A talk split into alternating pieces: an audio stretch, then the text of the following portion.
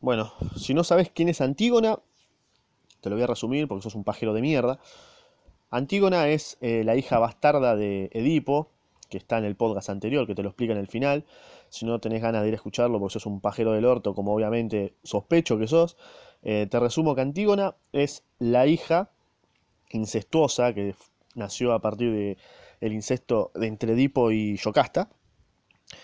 Es la hija incestuosa de, ambos. Así que de esta manera te doy la bienvenida a este ámbito podcastero y ahora voy a comenzar a leer la historia o mito de Antígona.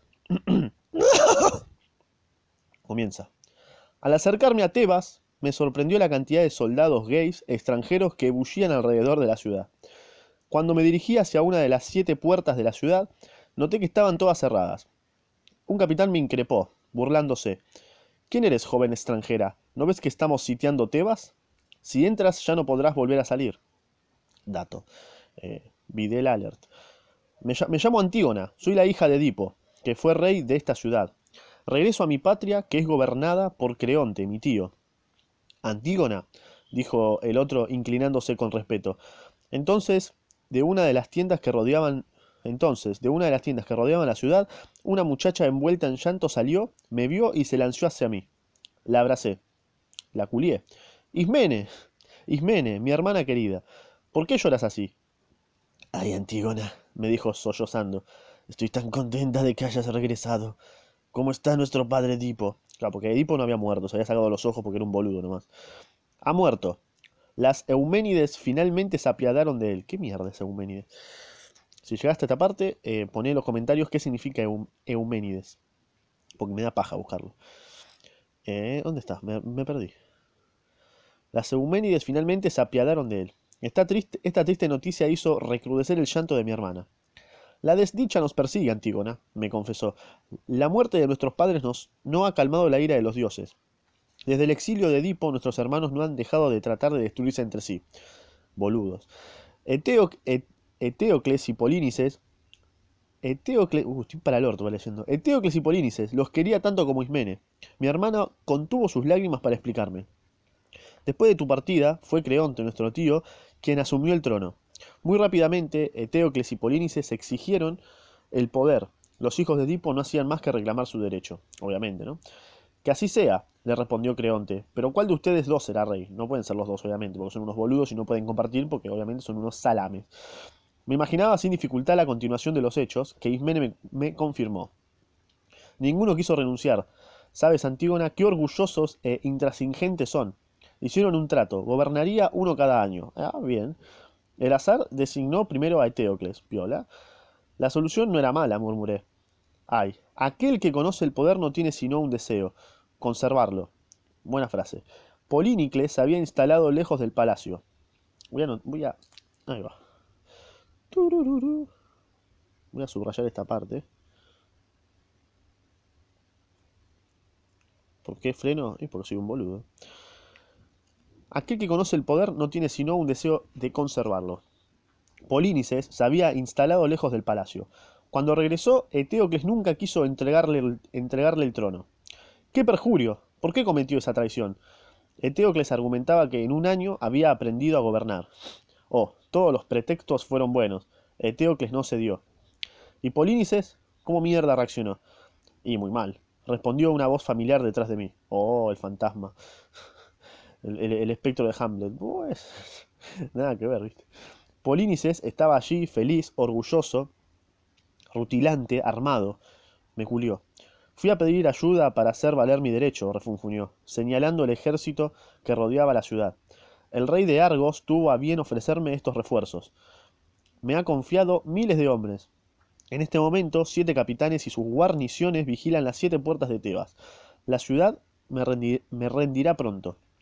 No pude impedir responderle, como quien reta a un niño caprichoso. Polínices, ¿sabes lo bien que haces? Estás desafiando a tu propio hermano, estás reclutando un ejército extranjero. Ah. ¿Apoyarías a Eteocles? Faltó a su palabra. Ambos se equivocan, pedazo de mogólico, incluso si fue él quien ha comenzado. Los, bajó los ojos, obviamente, y apenas de regreso en mi patria me obligaban a volver a ser la hermana mayor, encargada de apaciguar las peleas y de arbitrar los conflictos. Yo ya estaba pensando en la desazón de los tebanos hambrientos. Alta paja ser Antígona en este momento. ¿Cuántos muertos va a provocar este sitio? murmuré espantada. Eh, adhiero con lo que dice. Antígona, me respondió mi hermano, ¿sabes, cuán, ¿sabes cuánto te queremos? Tu dedicación a nuestro padre en el exilio ha suscitado el respeto y la admiración general. Pero nos chupa un huevo. Pero si apoyas la actitud de Eteocles, la condeno tanto como la tuya, la reconcha bien puta de tu vieja. ¿Has pensado, Polínices, en las víctimas que esta guerra fratricida acarreará? Parece que no lo piensa, porque es un boludo. No solo entre los nuestros, sino también entre los, entre los soldados de Argos, que van a morir en un conflicto que no concierne más que a tu hermano y a ti. Exactamente, exactamente. Lo sé, masculló él. Por eso, Antígona, te pido que vayas a convencer a Eteocles. Si me niega el trono, somételo a un trato que acepto enfrentarme en un combate singular. Ah, re manipulador. Hay una referencia de combate singular que es el enfrentamiento entre los, dos entre los dos líderes de cada ejército, donde cada uno representa su ciudad y el que gana se considera vencedor. Igual esta referencia no hacía falta porque sé lo que significa un combate singular. Si pierde, obtendré para siempre el trono. Si gana, se lo quedará. Qué Es Una guerra, ¿no? Una guerra entre hermanos. Idiotas. Jamás. Me niego a que se maten entre ustedes. Bien Antígona, ahí poniendo los puntos. En ese caso, exclamó señalando el ejército de Argos, no evitaremos la matanza. Que gane el más fuerte. Pero chupala, pelotudo. Estaba consternada. Necesitaba ganar tiempo, además de intentar hacer entrar en razón a Eteocles. Muy rápidamente respondí. De acuerdo, Polínices, voy a plantear tu propuesta. Lo abracé durante un largo rato. Le toqué el bulto. Te quiero, hermanita, ¿sabes? me murmuró Polínices. Yo también te quería, ah, te quería, Polínices, pero no había nacido sino para ver morir a todos aquellos que más amaba. Qué pelotudo, Poli Polínices, morite, ¿sabes? Así de corta. Una vez dentro de Tebas, las puertas se cerraron detrás de mí y fui inmediatamente admitida en el palacio. Creonte me recibió sin alegría. Tío Garca. Me condujo ante el trono donde se encontraba mi hermano. Grité. Nuestro padre ha muerto. Regreso y me entero de esta odisea pelea entre hermanos. Eteocles, mantén tu palabra, cede el trono que por un año a Polínice. ¿Qué? se indignó él. ¿Capitular ahora ante ese traidor que ha ido a buscar refuerzos entre nuestros antiguos enemigos? Durante un largo tiempo lo confronté con distintos argumentos para convencerlo. El puto de mi hermano no se engañaba a propósito de su propia mala fe, pero su orgullo haría que no se aviniera a ceder en su, en su posición. Creonte, atento, escuchaba. Murmuré. Si existiera una manera cruel de desempatar, expliqué el trato que proponía Polínices. Creonte reaccionó. La solución es honesta, y que la puta que te parió. ¿Puedes abrir las, las, orejas y escuchar, forro de mierda? La población de Teba está cagada de hambre. Cuando, Argos nos salte, estaremos demasiado débiles para combatir. deberemos capitular. Lo sabés, boludo. ¿Dudás? ¿Temes, tenés, miedo de enfrentar a tu hermano, cagón de mierda? De acuerdo, salvemos vidas. Antígona, dile a Polinices que acepto. Ah, re boludo. O sea, hace boludo. Al día siguiente, eh, el Alba, para, ¿aceptó darle el poder o aceptó la guerra? No sé, bueno, no importa. Al día siguiente, el Alba el Alba, al día siguiente, al Alba, asistí al combate de los muros de la ciudad. Con el corazón estrujado, esperaba que uno de mis hermanos fuera ligeramente herido, admitiera su derrota y abandonar el trono. No ocurrió nada de eso. O sea, van a cagarse a palo, bien. La llanura donde, donde los dos adversarios se enfrentaban resonaba ante el choque violento de sus espadas. Las estocadas eran a matar. La sangre brotaba de un lado y de otro, y como sus voces agresivas se entremezclaban, yo no sabía cuál lanzaba gruñidos de cólera y cuál grito de dolor. Revoludo. Por fin, tras una hora de enfrentamiento sin piedad, ah, se quedaba ahí la morbosa, los vi tambalearse y caer al mismo tiempo, uno encima del otro. Grité, ¡Eteocles! ¡Polínices! ¡Rápido! ¡Vayan a socorrerlos! Creonte hizo abrir las puertas y llegó a la planicie con una pequeña guarnición. Cuando regresó, su escolta transportaba un cadáver ensangrentado. Fuera quien fuese, estaría desconsolada. Bueno, voy a... Eh, para ustedes, ¿quién murió? ¿Murió Polínices o murió Eteocles. Eh, me voy a jugar con que, muere. Creo que muere Eteocles por pelotudo. Pero sí, creo que muere Eteocles. Vamos a ver. Mirá, reconocí el cuerpo de Eteocles. Te juro que no me macheteé. reconocí el cuerpo de Eteocles. Me precipité sobre él. Lo inundé con mi llanto. Antes de exhalar su último suspiro, me reconoció, me sonrió y murmuró. Te quiero, hermanita puta, ¿sabes? Bueno, le decía puta cuando moría. En la llanura, los soldados de Argos se replegaban. Ya no entendía nada. Polínices había ganado. ¿Por qué sus aliados no, entraban vencedores a Tebas? Polínices, Polínices también ha muerto. Ah, revoludo. Me anunció Ismene viniendo por mí. Su cuerpo yace en la planicie, y sin más motivos para combatir, la gente de Argos regresa a su patria. O sea que se queda Creonte en, el trono, o en su defecto se tienen que pelear ahora Ismene y Antígona, porque son unas boludas, ¿no? Hacían lo mismo. O sea que se queda Creonte en el trono hasta que muera, y después va, va la, la, hija, ¿no? Se supone. Así los dioses continuaban enseñándose con ensañándose con nuestra familia. No, su familia es una pelotuda, ese es el tema. La estúpida rivalidad de mis hermanos los había perdido. Mientras me lanzaba hacia los despojos de Polínices, abandonados en la arena, oí lo que Creonte decretaba para los tebanos reunidos. A ver. Que se hagan al soberano Eteocles funerales dignos del gran rey que era. Rápidamente di media vuelta hacia mi tío. ¿Y Polínices? le dije señalando a lo lejos su cuerpo muerto. Ese traidor hijo de remil puta no merece sepultura alguna. Que su cadáver sirva de alimento a los buitres. Qué honesto. Quien quiera que se aproxime a él e intente infringir mis órdenes será condenado a muerte. ¿Por qué? Que se haga como he dicho. Es imposible, tío. Creonte me fulminó con la mirada, me violó, pues lo estaba desafiando en público. Te imploro de clemencia, grité arrojándome a sus pies. ¿Apa? No daré un paso atrás con la orden dada, Antígona. No olvides que de nuevo soy el rey. Para vos también que querés morir, boludo. En efecto, una vez desaparecidos mis hermanos, Creonte volvía a subir al trono. Eh, esperé encontrarme sola con él dentro del palacio, y sabía que mi tío era obstinado pero no cruel. Si dejas el cuerpo de Polínices sin sepultura, su alma errará para siempre. No podrá llegar al reino de los muertos. Buah, déjalo ahí al cuerpo, déjate de joder, no rompa la bola. ¿Te puedes ir, Antígona? ¿Puedes hacer tu vida tranquila, por favor? Es cierto, pero ignoras, Antígona, lo que es la razón de Estado. El pueblo exige que haya buenos y malos, vencedores y vencidos. No comprendería que tus hermanos fueran tratados de la misma manera. Eteocles era el rey en ejercicio había violado su acuerdo y, usurpado el trono. Eh, es verdad, eso es verdad. No importa, boluda, era el rey de Tebas. Polínices estaba del lado equivocado de los muros. Además, es demasiado tarde para que yo modifique mi decreto. Pero eso es una injusticia. Más vale, guacha, que es una injusticia que un desorden. En mi lugar, harías lo mismo. Castigarías con la muerte a aquel que infringe la ley. Existen otras leyes, tío, no, no escritas. Leyes dictadas por el amor. ¡Buah! Tómatela el respeto de los hombres y el temor de los dioses. Leyes más justas y más fuertes que tus pequeños decretos. A mí en un mundo utópico, Antígona. Cuidado, Antígona. No me desafíes. Si me atrevieras a desobedecer, me vería, me vería obligado a condenarte. Hasta acá. ¿Por qué no te vas y haces tu vida tranquila? Éramos iguales a mis hermanos que se habían matado entre sí. Ninguno de los dos quería ni podía retroceder. Pero si Creonte no hacía más que cumplir con su trabajo, a mí me incumbía cumplir con mi deber. Aquella misma noche estaba con Ismene en su habitación. Su tristeza parecía infinita. Le acaricié el cabello y le murmuré. Ismene, debes saber que perderás también a tu hermana. ¿Cómo? preguntó levantando rápidamente la cabeza.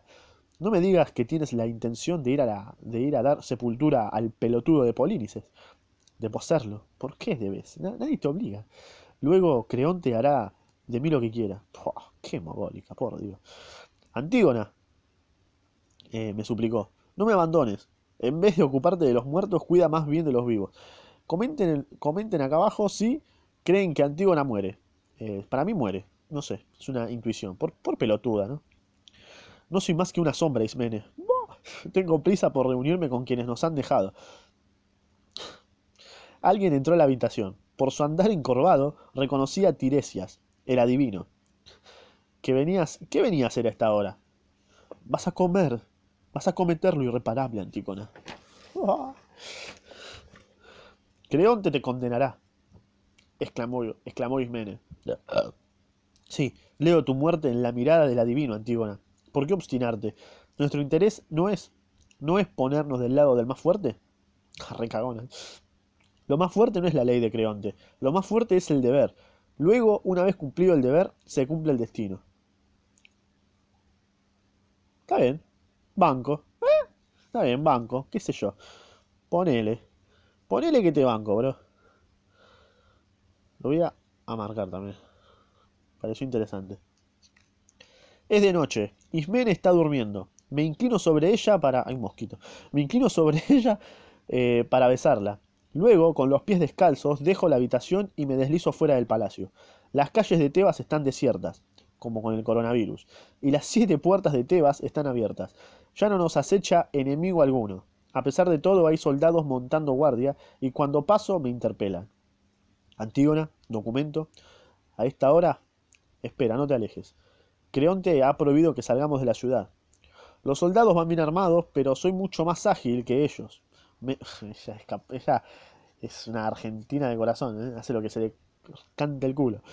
Me escapo sin dificultad y me lanzo hacia la planicie. Antígona, regresa, me gritan. Oh, no, por favor, no lo hagas. Dudan en perseguirme. Soy yo quien les grita de lejos. Solo voy a cumplir con mi deber. Ustedes, soldados, cumplan con el suyo. ¿Apá? ¿Eh? Le cerró el culo ahí, ¿eh? La noche es bella y la arena está caliente bajo el sol. Y la arena está caliente bajo mis pasos. Pero si es de noche. ¿Cómo está caliente la arena? LOL. Corro hasta esa forma humana. ¿Te jode que, que interrumpa? Mira cómo interrumpo la concha de tu madre. Te jode, ¿no? Me chupa un huevo. Andale al lobo solo si no te gusta que interrumpa. Corro hasta esa forma humana que, sangrienta y despedazada, yace bajo la luna. Asustadas, algunas aves rapaces echan a volar con pesadez ante mí. Qué, qué morbosidad, ¿no? Polínices, por fin, mi hermano está aquí. No me tomó tiempo para honrar su memoria. Junto tierra y arena con mis pies y arrojo todo sobre el cuerpo difunto. Oh, es inútil cubrirlo completamente, para los dioses. Para los dioses, que solo juzgan la intención, algunos puñados bastan. Ve, Polínices, descansa en paz ahora. Bien. Por la bocanada de felicidad que me invade, sé que el alma de mi hermano deja finalmente su cuerpo muerto. En ese momento, Polínices ha llegado a la laguna Estigia, y Caronte lo ha admitido en su barca. Oigo ya detrás de mí los pasos de los soldados que acuden. La alerta fue dada. Suena una trompeta, como en el cielo, Tebas se despierta. O sea, cuando escuchás trompetas en el cielo, es que están llamando a Antígona porque cumplió con su deber. El alba se levanta sobre el cuerpo de Polínices. Ya nadie puede ignorar mi acto de rebeldía y de amor. Frente al trono de Creonte ante el cual los soldados me han conducido, debo confesar mi delito. Mi tío se inclina hacia mí, y me susurra.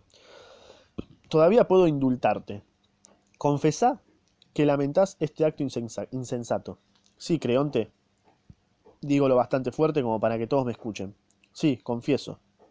Si tuviera que hacerlo de nuevo, lo haría. Tiresias trata en vano de tomar mi defensa. Creonte suspira. ¿Qué clase de obstinada eres como para haberte atrevido a infringir mi ley? ¿Y tú, Creonte, qué clase de rey eres para ponerte en el lugar de los dioses y negarle la sepultura a aquel cuyo único crimen era reclamar lo que se le debía? Como a todos los reyes, a Creonte no le gusta que lo desafíen. Joven terca hija de remil puta, me veo obligado a condenarte a muerte. Prefiero morir en paz antes que vivir sin haber cumplido con mi deber. Cuídate, cuídate, tío. Has violado otras leyes y teme la cólera de quienes las han dictado. O sea, para Antígona era más importante el deber que la ley. Eh, respetable. Cuando atravieso las calles de Tebas, eh, encadenada, sorprendo a mi alrededor murmullos de admiración y de piedad. Para mi gran asombro, soy más una heroína que una condenada. Banco. Mi prisión se encuentra un poco apartada de la ciudad. Es una gruta en el acantilado. Antes de entrar, abrazo a Ismene. Antígona, me afirma, no voy a sobrevivir a tu muerte. Por orden de Creonte, los soldados hacen rodar ante la entrada de la caverna una enorme roca que la obstruye. Estoy sumergido en la oscuridad. Así es, aquí voy a morir. No, no esperaré que la sed y el hambre vengan a torturarme. Pondré fin a mis días como lo hizo mi madre. Hades tendrá piedad de mí, lo sé. Mi sacrificio servirá tal vez de ejemplo. Espero que en el futuro haya otros como yo que sepan desafiar a los reyes y comprender que su deber a veces es infringir la ley de los hombres. ¡Buenardo! Bueno, y ahí termina. Eh, buen mensaje. Que es que hay que cumplir primero el deber antes que eh, leyes estúpidas que existen en la sociedad. Así que, buenarda la historia de Antígona. Espectacular. Eh, si no te gustó esto, sos un hijo de remil puta, así de corta te lo digo, porque está buenardo. Eh, nada más. Espero que te haya gustado. Sí o sí, este sí te tiene que haber gustado, porque si no te gustó, sos un forro. Eh, ponle un like. Si le pones un dislike, te voy, a, te voy a buscar y te voy a cortar la cabeza. Y si es posible, te voy a romper la mandíbula con, a, a cintazos. Agarro un cinto y te doy el ahí te rompo la mandíbula. Así que nada más. Eh, compartilo. Suscríbete estando en Spotify o en YouTube. Y si no, morite. Y nada más. Nos vemos, guachín.